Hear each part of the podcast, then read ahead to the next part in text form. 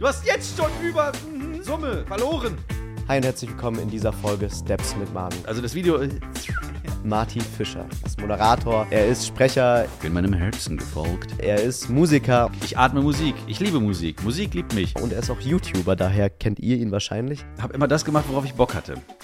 Wir reden darüber, wie er das alles so unter einen Hut bekommt. Wie ein Irrer für diese Aufnahmeprüfung für Musikstudium habe ich äh, nur geübt. Also zu Hause, ich habe nicht fürs Abi gelernt. So, und deswegen habe ich das auch vergeigt. Hätte das funktioniert, wäre ich Lehrer geworden. Er hat eine Peitsche genommen! Hi. Welche Stimmen er alle imitieren kann Bad Vollkontakt. Da, da, da, da, da, da, da. Ich würde viel lieber die Tapete in meiner Wohnung anstarren. und was er vielleicht heute anders machen würde. Davon musst du dich verabschieden, wenn du Künstler bist. Das gibt keine Sicherheit. Hi, ich bin Manu. Ich bin jetzt 24 und weiß ehrlich gesagt nicht so richtig, wie es bei mir im Leben weitergeht und was so meine nächsten Schritte sind. Deswegen spreche ich mit Menschen, die bereits einen inspirierenden Weg hinter sich haben. Mit dabei sind YouTuber Mr. Wissen to Go, Politikerin Katharina Barley, Ex-Facebook-Mitarbeiter Niklas Steenfahrt und viele weitere. Dir geht es ähnlich wie mir? Dann schalte ein bei meinem neuen Podcast Steps mit Manu. Jeden Samstag mit spannenden Persönlichkeiten. Und heute sitze ich hier mit Marty Fischer. Marty ist Hi. Sprecher, Moderator, Musiker und noch vieles, vieles weitere. Das sind mir Lackierer. YouTuber, äh, also ganz viele unterschiedliche Jobs, äh, die du ausführst. Und Mhm. ich bin froh, dass du da bist, Marty. Danke, dass ich da sein darf. Lieber Manu, das ist. Mensch, schön habt das hier. Schön grün. Ja, danke extra für dich also eingerichtet. Das ist gut. Ich habe zu Hause nur künstliche Pflanzen und in meinem Studio auch. Die gehen mir, die würden mir verrecken nach einem Tag. Ja. Auch wenn das nicht geht, rein physikalisch, aber sie würden es tun. Ja, Ich ich hab- hast du keinen grünen Daumen? Ich habe den braunen Daumen, beziehungsweise den grauen Daumen. Bei mir stirbt muss man alles. aufpassen, ja. ja. Den sandfarbenen Daumen. Okay. Hab ich, hab ich da, hab ich da aus Versehen gegengehauen? Ja. das drehen hier. Das ist, Das- äh, sonst, das ist ja, hier, sonst äh, ist das Logo ne, drin. Der, nicht nur das, es geht mir darum, dass äh, dieses Gewicht mit diesem Füßchen hier so, sonst muss ich immer so sprechen. Marty, äh, Ja, wie machst du das? Du hast so viele unterschiedliche Jobs.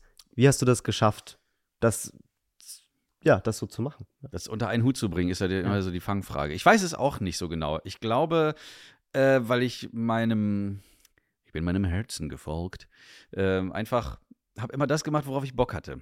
Und ähm, man sagt ja immer, man, man, man soll dann dabei bleiben und sich da von keinem irgendwie reinreden lassen.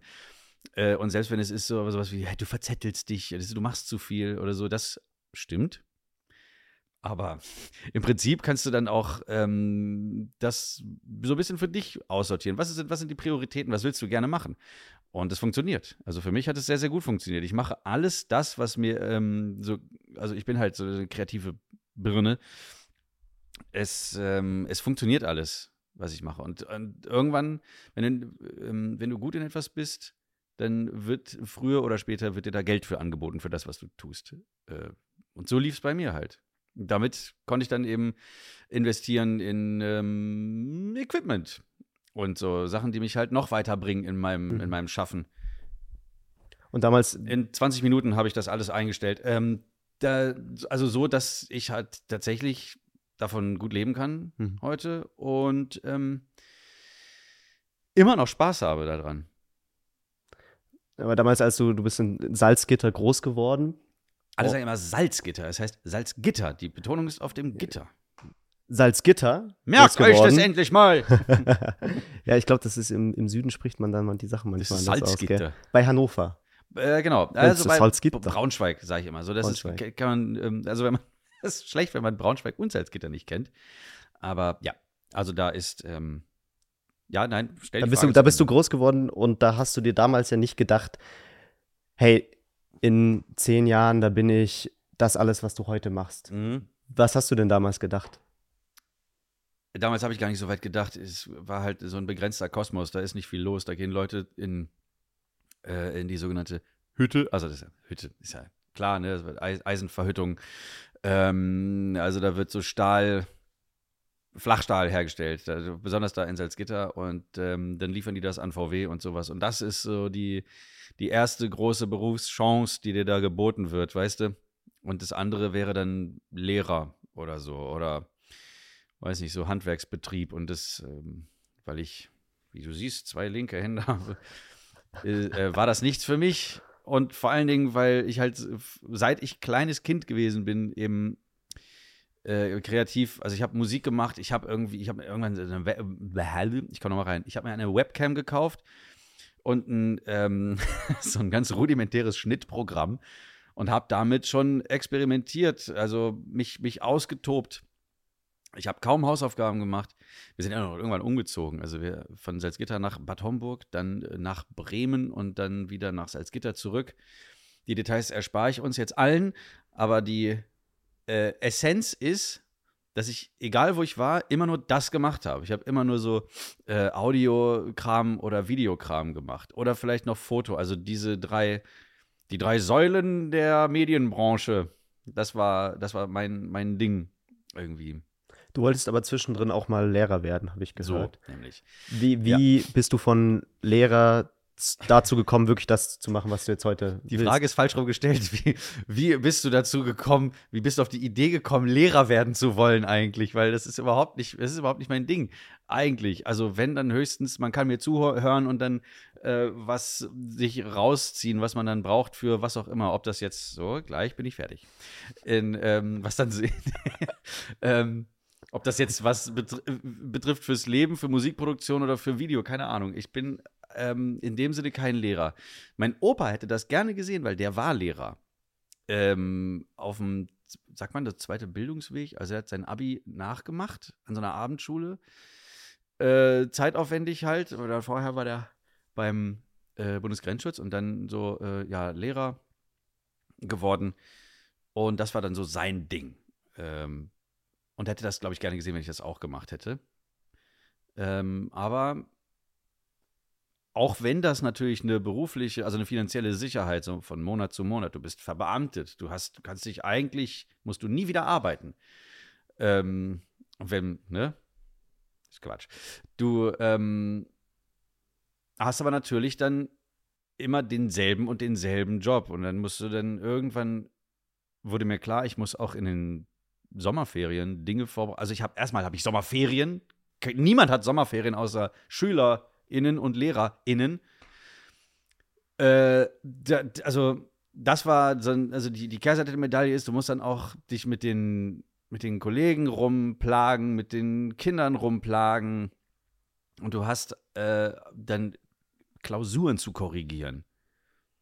Da habe ich gedacht, ja, schauen wir mal.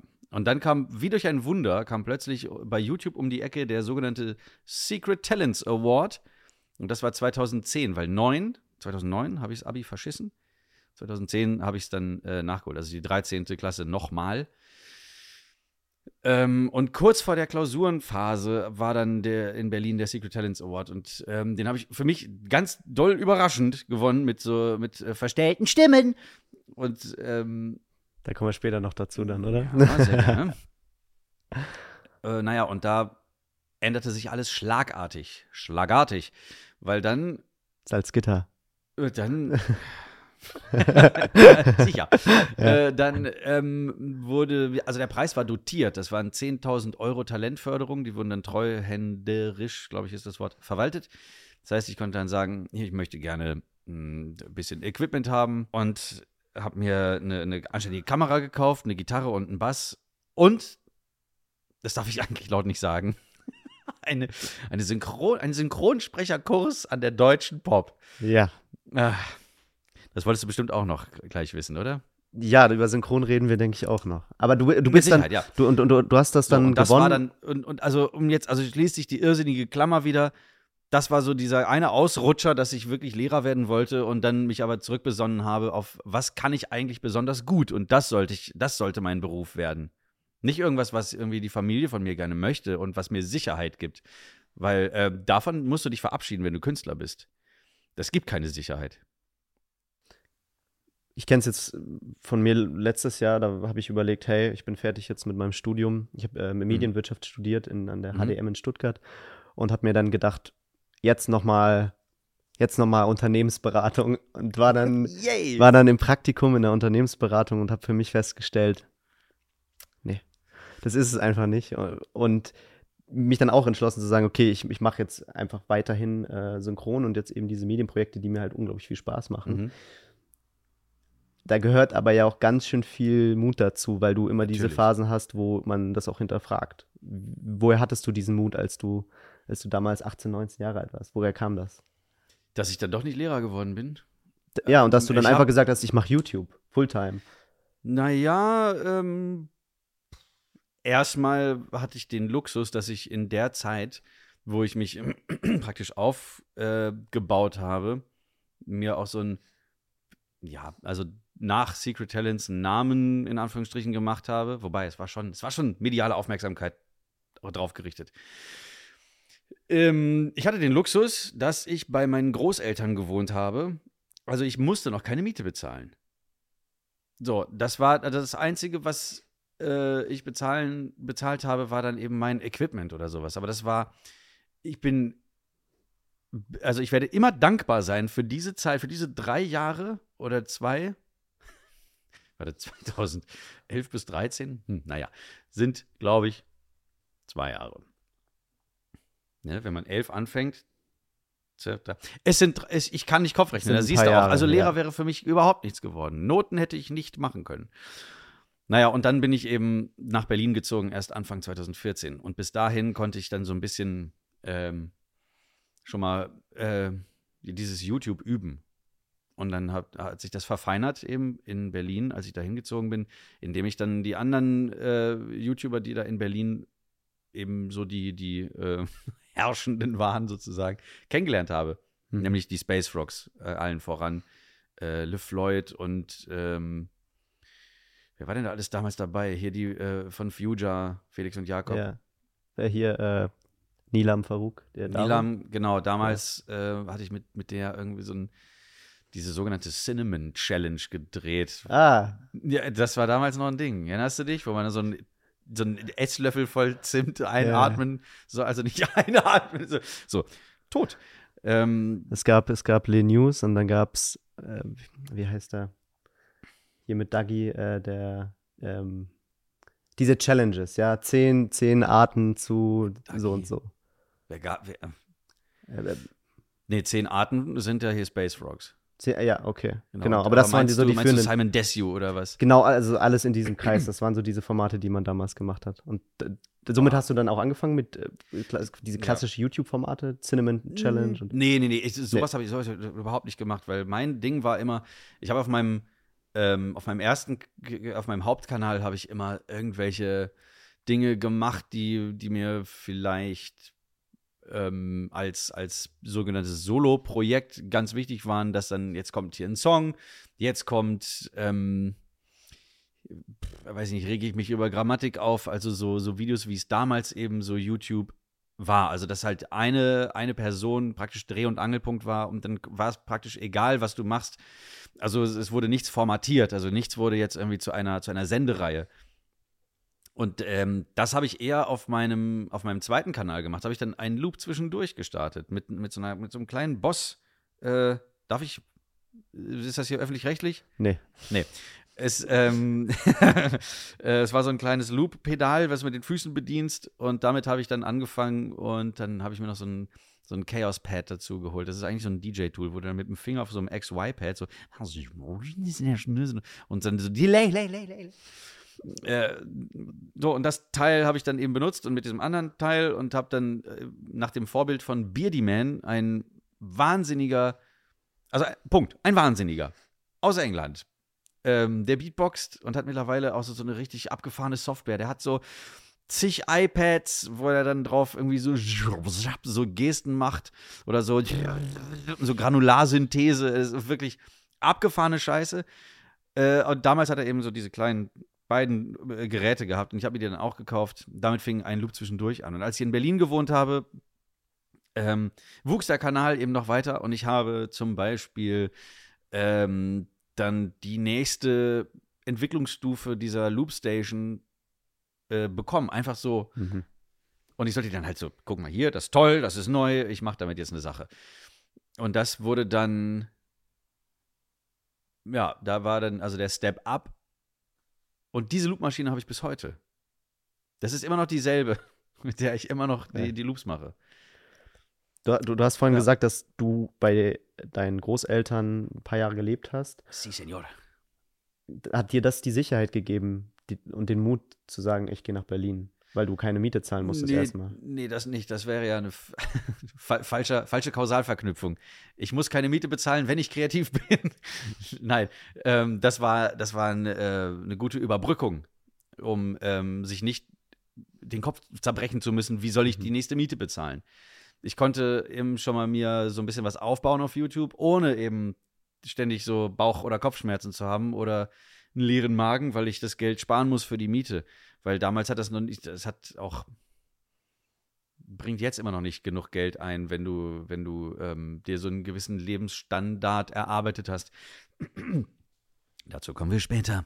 Ähm, ich habe aber, wie, wie gesagt, die Zeit gehabt, um mich darauf vorzubereiten.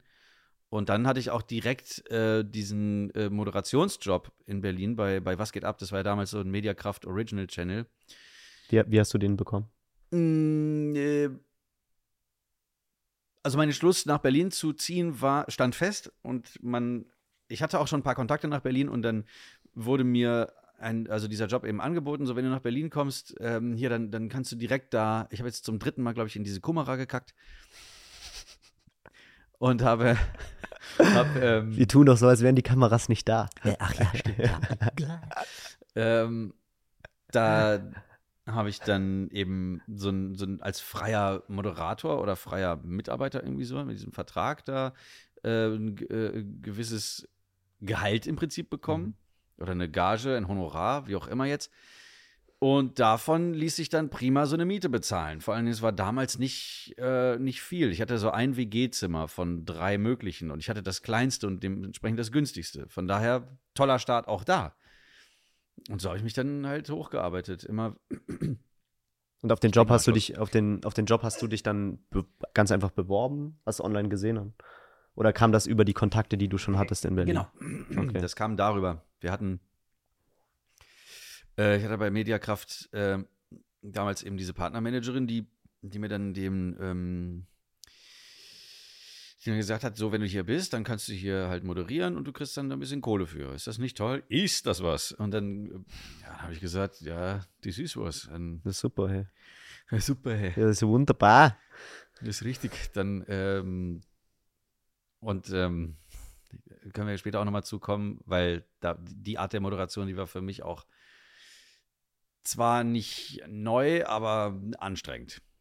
Wie, wie, inwiefern? Weil wir, wir mussten uns das, was wir, weil es waren ja Nachrichten. Also für die, die das jetzt nicht wissen, was, was geht ab war und auch Textkalibur, ähm, das war, das beides waren Newsformate. Das eine halt, ähm, äh, wie, wie sagt man denn, also so, so Nachrichten, so, So ein bisschen Welt, wie- Weltgeschehen. Ah, Weltgeschehen. Also nicht jetzt wie Mr. Trashpack, der dann nee. da, da so YouTube-News gemacht hat, sondern nee, nee, nee, das, das nicht. Ja. Das waren schon wirklich hier Tagesschau, aber nicht ganz so steif. Also es Mhm. war für, für Teens und Tweens.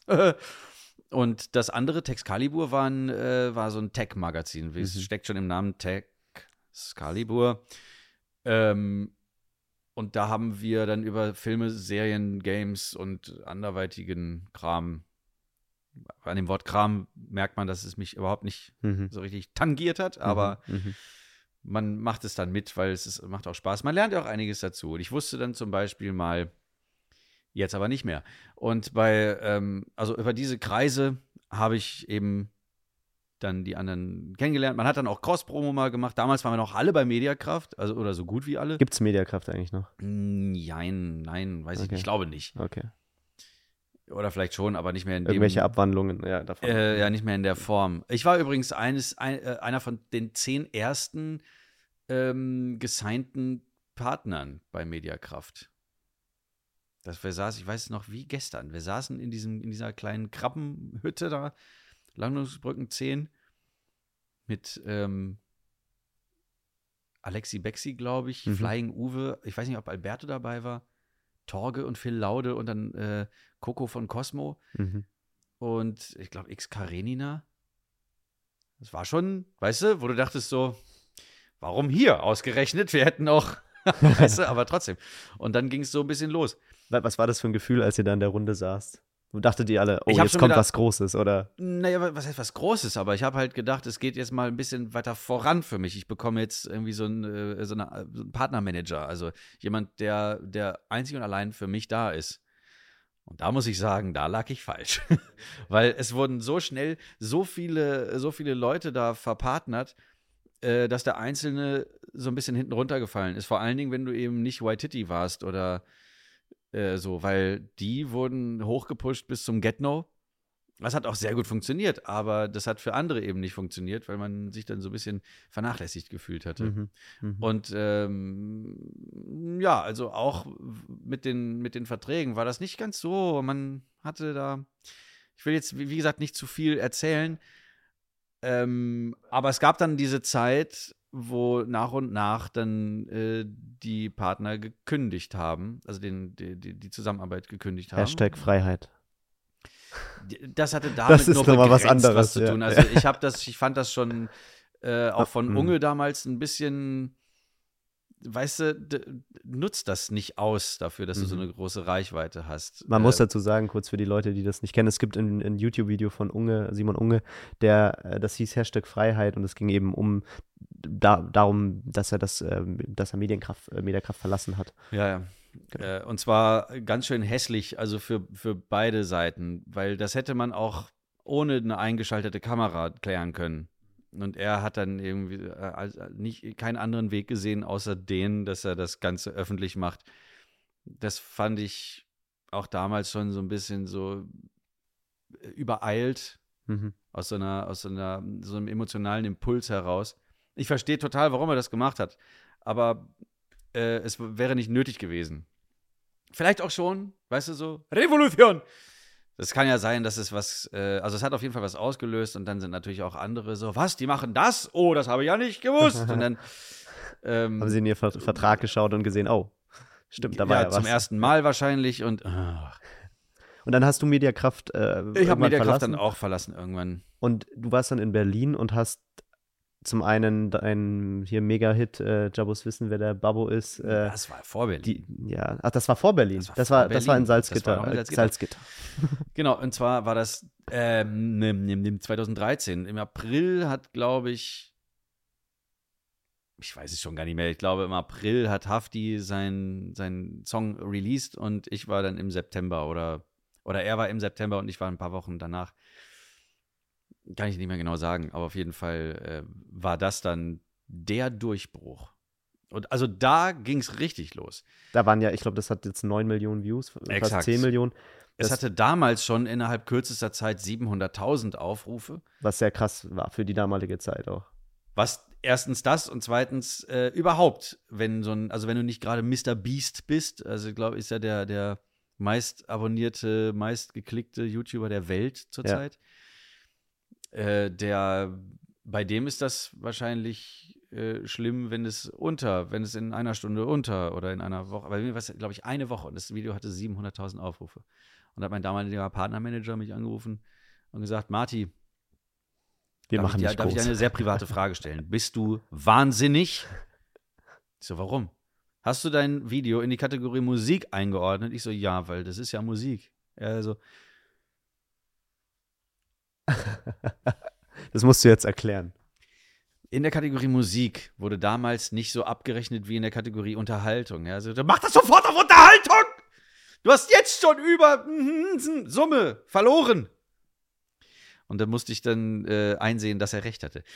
Ähm, aber dennoch, also das Video, äh, das war plötzlich ganz woanders, also äh, wirklich exorbitant hohe Aufrufzahlen. Äh, und in Salzgitter auch war ich dann der Typ mit dem, mit dem Jazzcover. Musst gab- du, sind da Leute zu dir hergekommen, haben gesagt, yo, Ja. Marti, kannst du nicht mal so kurz nochmal machen? Mm, Ja, Tatsache. Es gibt in Salzgitter Lebenstedt. Mhm. Das ist einer von 31 Ortsteilen in Salzgitter. Mhm. Gibt es das sogenannte oder auch Cityfest. Und ähm, ich wollte von A nach B gehen und auf einmal werde ich umringt von einer Horde äh, halbstarker junger äh, Kurden oder Türken. Mhm. Und ähm, ich habe gedacht, jetzt verdreschen die mich, weil ich ihren, ihren Gott, äh, also Blasphemie, weißt du, mit Hafti. Und die haben mich aber erkannt und wollten dann von mir, dass ich noch, na, was wissen, wer der Babo ist, singe. Und als ich das gemacht habe, sind die so, oh! Jetzt muss ich dich, jetzt muss ich dich, richtig so, die waren starstruck. Jetzt muss ich dich leider auch fragen. Kön- Könntest du es, also hast ja gerade schon angestimmt, könntest du einmal anstimmen, ein nochmal für, für den Podcast hier exklusiv. Ich mach, ich mach, ich mach mit, mit, der, mit dem Klavierintro. Okay. Ding, ding, ding, Trabos wissen, wer der Babo ist. Hafti Abi ist der, der im Lambo und Ferrari sitzt. Die Arabi Money Rich wissen, wer der Babo ist. Attention, mach bloß keine Haare jetzt, bevor ich komme und dir deine Nase brech. Wissen, wer der Derselbe Czabovic, den du am Bahnhof triffst, wie er gerade Nasen snifft. Wissen, wer der Babo ist. We, we, wissen, wer der Babo ist. Ah, nee, was ist? Wissen, wer der Babo ist. Das Wissen, wer der Babo ist. Ich hab's verkackert ein bisschen. Es war, Ich fand's. Äh, es war abzusehen. Na, ich fand's stark und ich fand, äh, fand äh, man hat, äh, also das Clavinova-Intro hat gefehlt. Plank, plank, plank, ja, genau. Aber sonst. Es ist äh, übrigens wie das, wie das. Original. Und dann habe ich überlegt, ich kann ja jetzt nicht diesen gerappten, diese gerappte Strophe, ich kann mir da jetzt nicht für jede Silbe einen Ton ausdenken. Das ist ja, also ich werde ja wahnsinnig dann äh, und mir dann auch noch alles zu behalten. Da habe ich überlegt, wer rappt denn über Swing? Mhm. Dann kam es mir, das ist Bürger Lars Dietrich. Mit dem du auch ein Format mal zusammen hattest, gell? genau. Und also habe dann mir also das angeguckt, dann habe ich gesagt, er rappt ja eigentlich immer oder, oder damals so teilweise wie so ein, äh, wie so ein, wie so ein Werbesprecher. Mhm. Äh, Tokat Kopf ab, Mortal Kombat, Vollkontakt, da da da da da da da. Äh, und deswegen äh, war das für mich ganz klar. Es ist die Kombination aus den beiden. Und dann habe ich mir noch so einen Frack ausgeliehen und ähm, also für die Max Rabe Nummer und äh, dann am, am an diesem Spielplatz am Salzgittersee äh, habe ich dann den äh, Bürger Lars Dietrich Part gedreht. Und wie schon gesagt, also nur drei Jahre später lernen wir uns kennen, das erste Mal und sind direkt in love. Und er kannte die, äh, er kannte das. Ja, ja, klar, er kannte Ja. das. Sehr gut. Olli P. hat ihm das geschickt und so mit den Worten, hey, guck mal, der macht dich voll gut nach. so, Ja, und da äh, war eben so, ja, mein, mein Bruder from another Mutter. Und dann habt ihr das äh, unterschiedliche Formate, glaube ich, zusammen gemacht. Ihr habt erst, äh, ich, lass Nee, mich nachgucken, laut und Leider lustig war das leider erste, lustig ich- und leider laut war das. Das war nächste. meine, Ja. äh, genau, das war meine, meine ganz alleine. Ähm, und da war Lars, glaube ich, in der ersten Staffel schon als Studiogast dabei.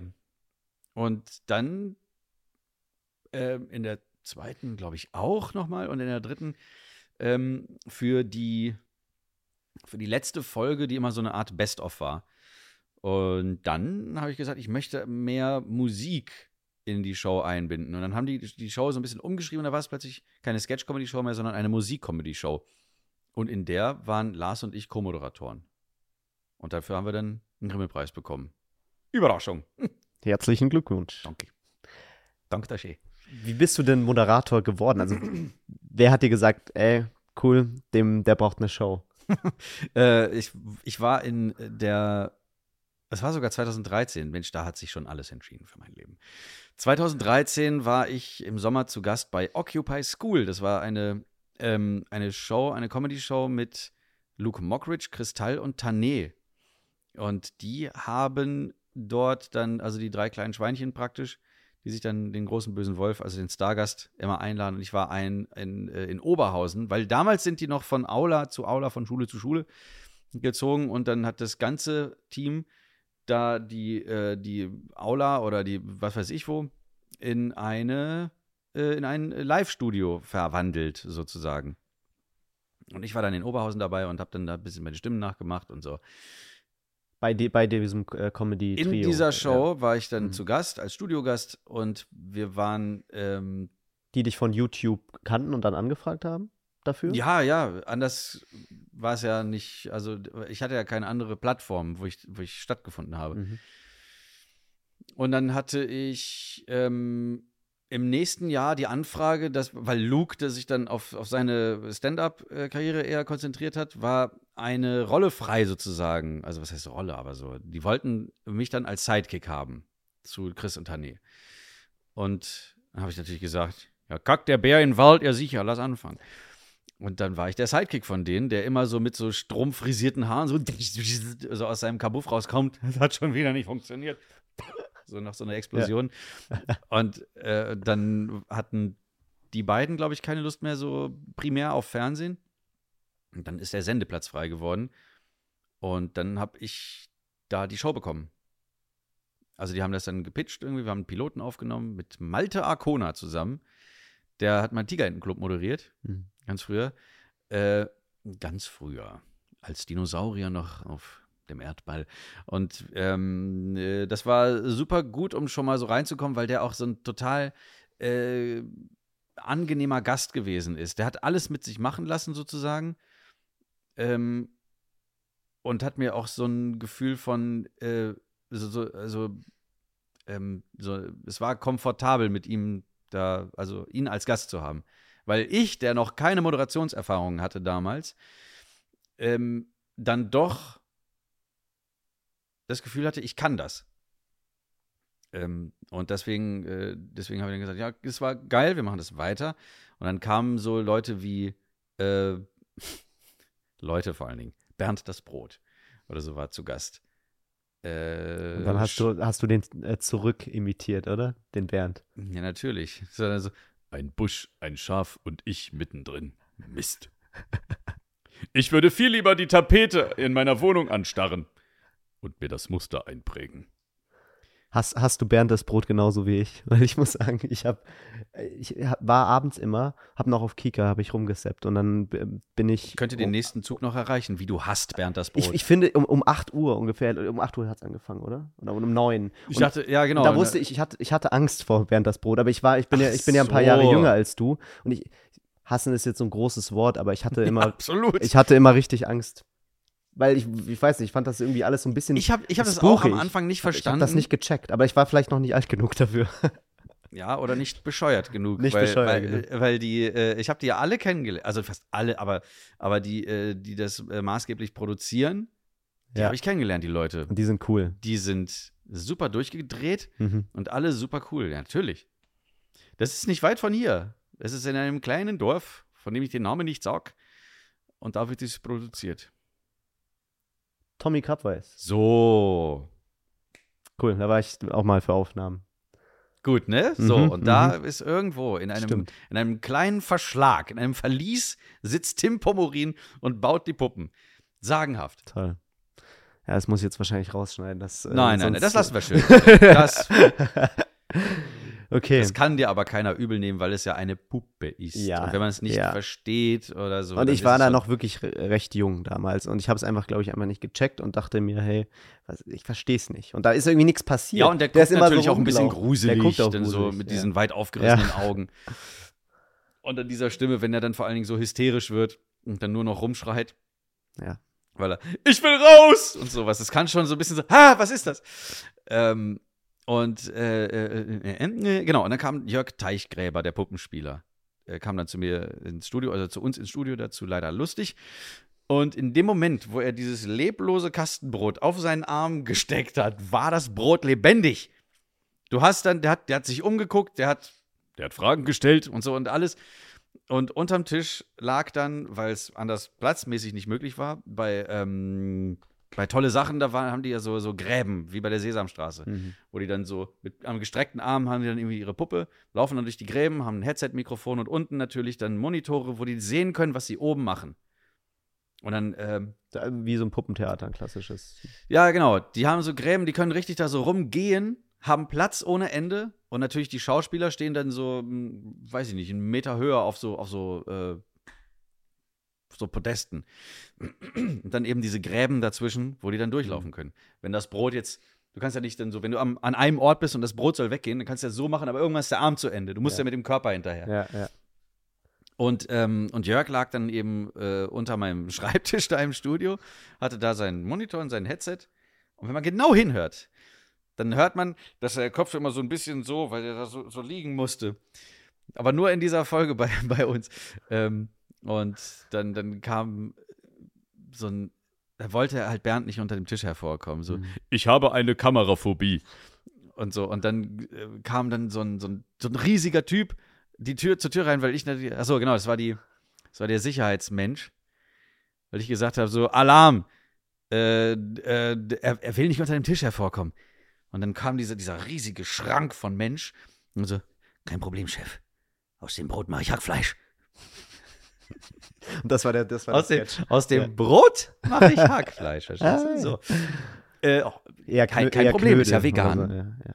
Stimmt. so, egal. Ähm, äh, also eine super Folge. Ja. Dann waren andere Leute da, wie, wie äh, Shari Reeves von, Mhm. von Wissen macht A. In der späteren Staffel war sogar Ralf Kaspers da Mhm. und so. Und ich konnte halt äh, mit, mit, ähm, mit so neuen Gesichtern, aber auch mit den alten Gesichtern, die praktisch ähm, ja, meine, meine Kindheit und Jugend mitgeprägt haben, konnte ich dann drehen und halt Erfahrung sammeln. Cool. Und das sind jetzt, du nennst da Leute, die alle ziemlich lange erfolgreich auch in ihrem äh, Feld waren. Ja.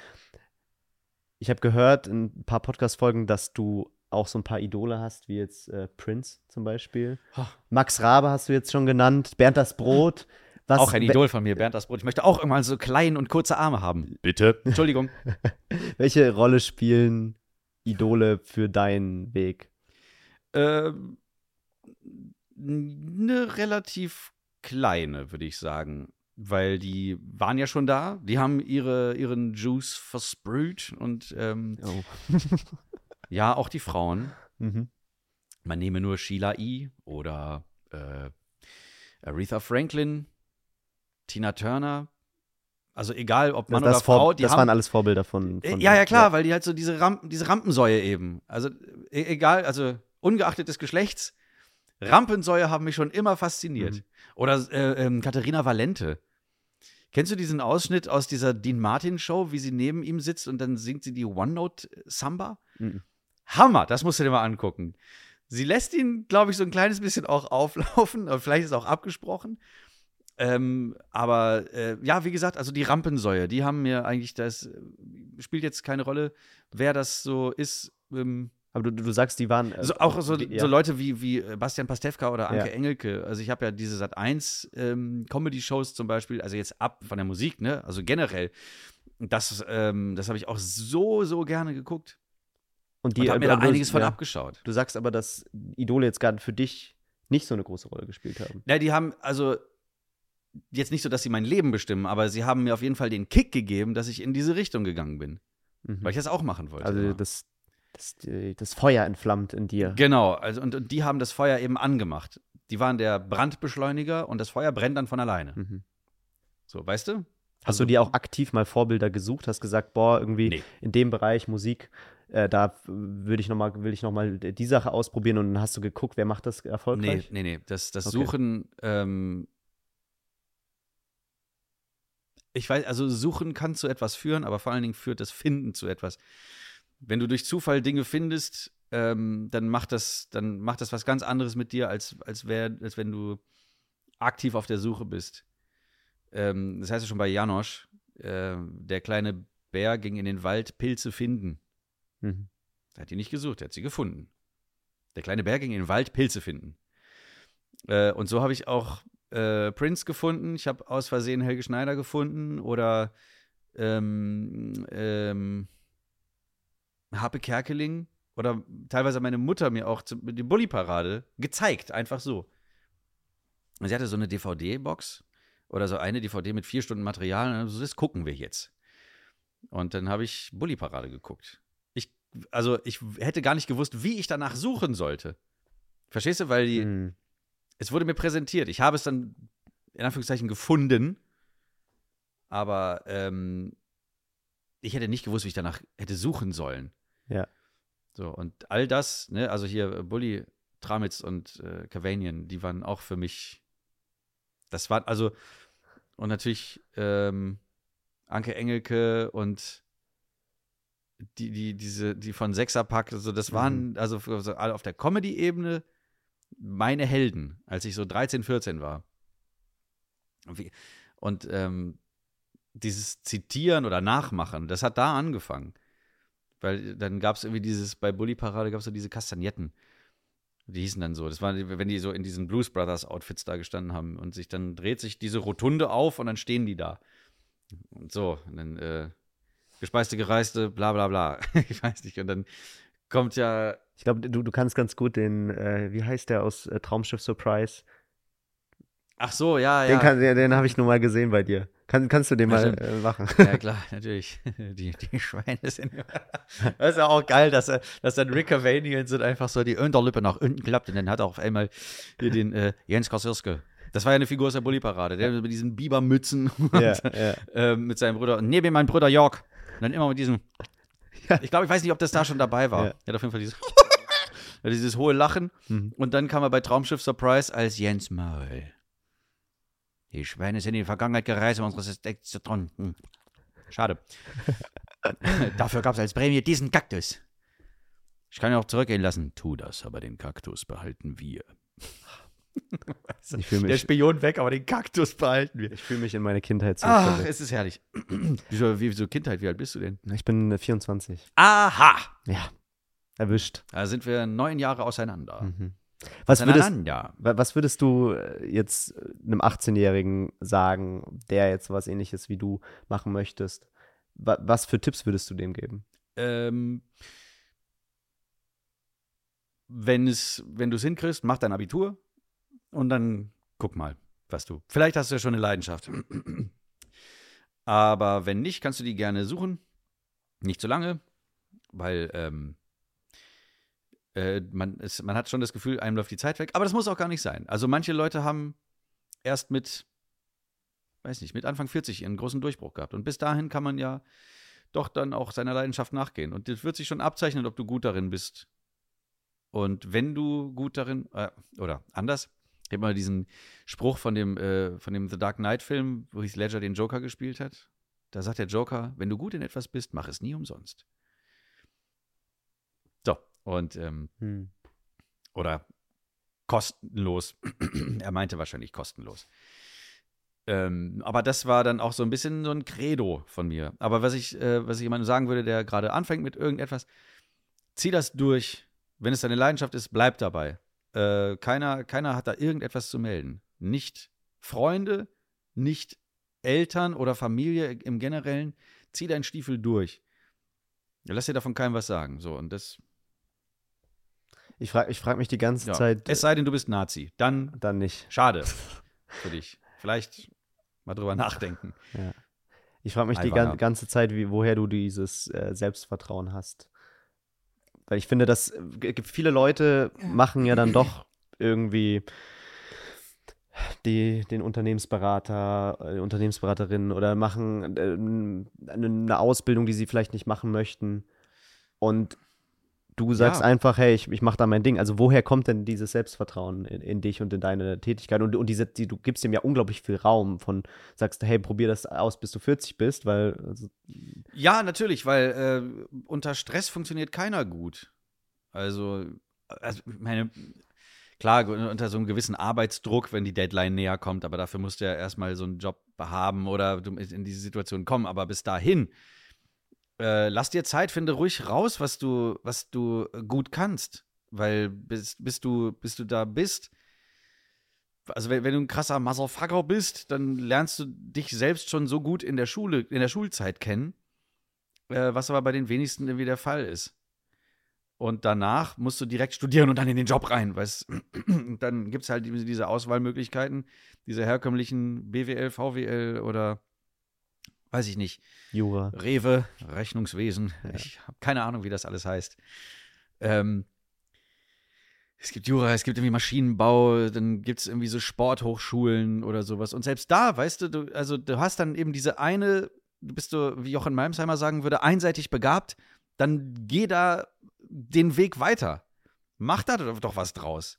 Wenn du die eine Sache gut kannst, warum dann irgendwie in eine andere Richtung gehen? Ich rede immer gerne an Mikrofon vorbei, richtig? So. ich wollte eigentlich hier reinsprechen. Ja. Ähm, und ähm, ja, sowas lernst du halt nicht in der Schule. Leider. Aber die Schule ist darauf aus, dass Mhm. du, dass halt möglichst viele äh, Bausteine für die Gesellschaft dann da sind, die eben eher so unkreativ sind. Und die Kreativen, die merken das schon früh. Also ein Freund von mir hat auch nach der 12. Äh, Klasse, der 12. Stunde, tschüss, nach der 12. Klasse die Schule verlassen.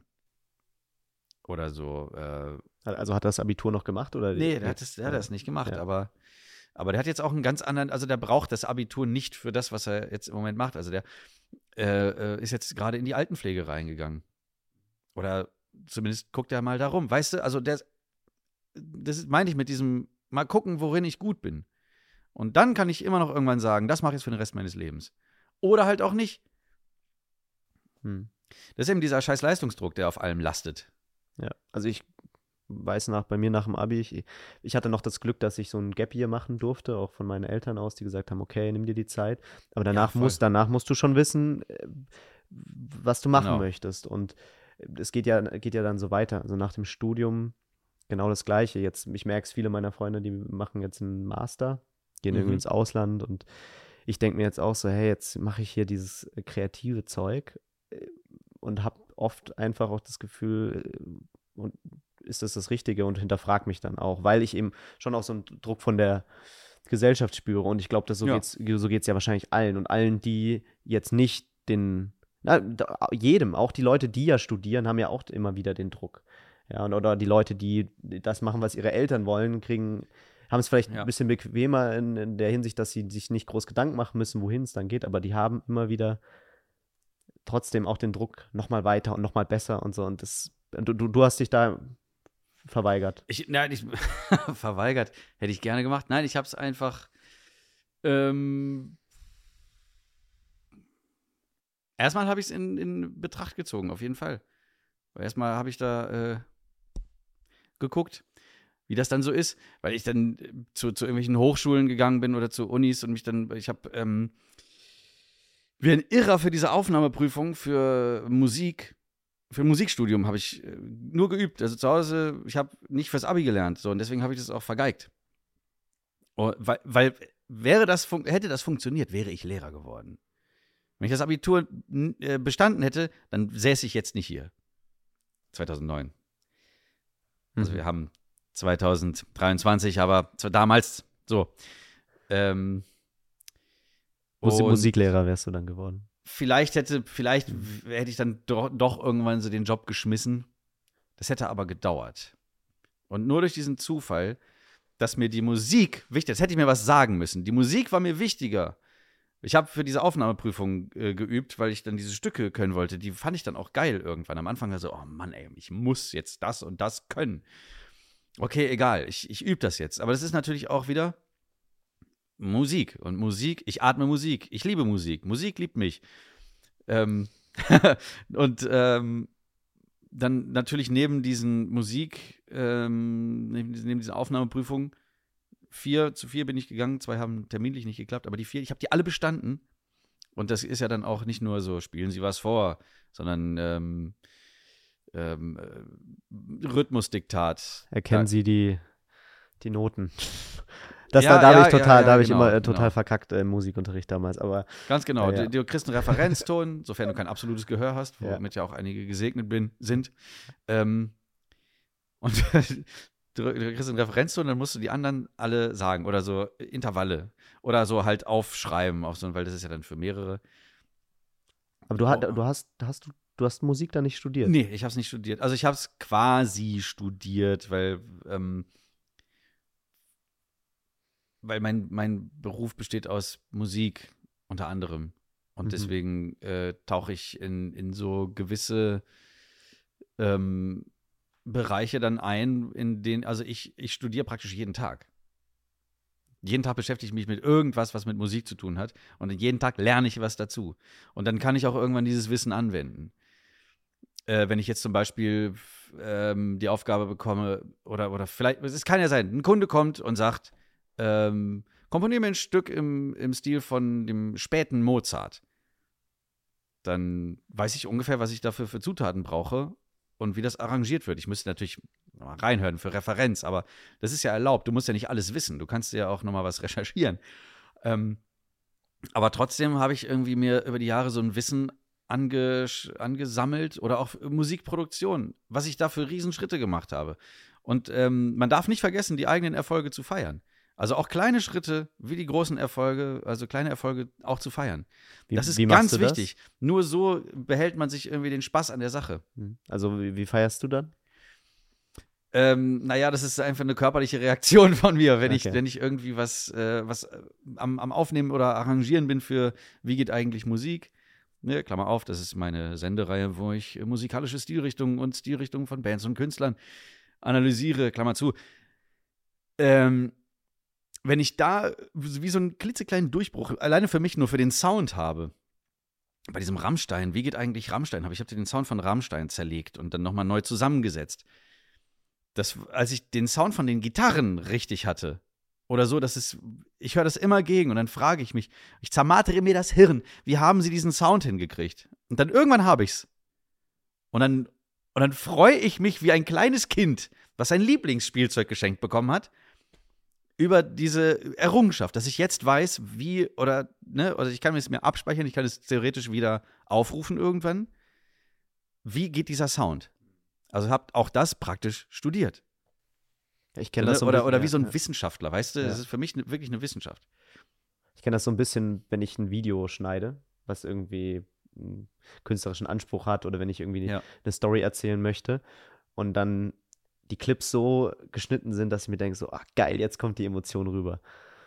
Absolut. So, so ähnlich. Oder also das ist, wo, es dann so, es passt dann einfach, du spürst, es passt und du denkst dir so, ey, cool, Eine das- Frage von das wenigen Frames. Weißt du, du hast so gemacht, ein ja, bisschen ja. mehr Fleisch hier gelassen, dann Ja. gehst du da ein bisschen mehr, oder du machst den eine Satz, Schere, ja, genau. machst einen J-Cut Mhm. oder einen L-Cut und auf einmal hast du da, oh krass, das ist jetzt die Reaktion von dem Gegenüber. Hm. Oder so. Ja, Ja. das ist bei mir genauso. Und bei mir ist es einfach ähm, äh, teilweise, wenn, also das, ähm, wo ich merke, das ist ein gutes Zeichen, ich bin sehr kritischer Zuschauer, wenn ich über mein eigenes Video schmunzeln oder lachen muss. Also nicht, weil ich so selbstverliebt wäre, weil, sondern weil ich bin mein schärfster Kritiker. Ja. Wenn ich lachen muss, dann ist es ein sehr gutes Zeichen. Und wenn ich dann irgendwie über was lachen muss oder selber die Faszination nochmal durchlebe und nochmal beim Schneiden und dann nochmal beim, beim äh, Korrektur gucken, äh, wenn ich da dieses äh, immer noch das gleiche Gefühl habe, wie als ich es aufgenommen habe, dann ist es super. Dann ist das für mich auch wieder ein kleiner Erfolg. Aber man muss sich das bewahren.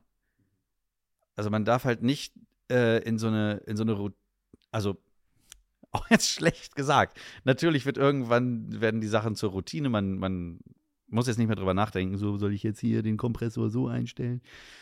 Ähm, aber da immer mit, mit, mit einem frischen Hirn dran gehen. Das ist halt wichtig. Genau wie bei den Synchronen. Genau beim Synchron. Oh, tolle Überleitung. ich hab's gewusst. Weil jetzt Weihnachten ist und Martin und ich wirklich ewig lang gesprochen haben, ist das der erste Teil unseres Gesprächs. Den zweiten Teil hört ihr nächsten Samstag. Das sind dann nochmal 50 Minuten reinste Unterhaltung und ich verspreche, wir sprechen über sein Treffen mit Hans Zimmer, wie sich ADHS eigentlich anfühlt und wie sich das auf seine Arbeit auswirkt und was er alles für ja, krasse Stimmenimitationen machen kann. Also ich freue mich, wenn du das nächste Mal dabei bist. Gib gerne ein Review auf Spotify oder ein Like auf YouTube. Schreib gerne auch einen Kommentar. Es freut mich sehr. Und ich freue mich bis zum nächsten Mal. Nächsten Samstag, Steps mit Manu. Ach ja, und ich wünsche dir natürlich ganz schöne Weihnachten. Danke, dass du dir diese Folge anhörst und auch die letzten Folgen angehört hast. Bis dahin sage ich ciao.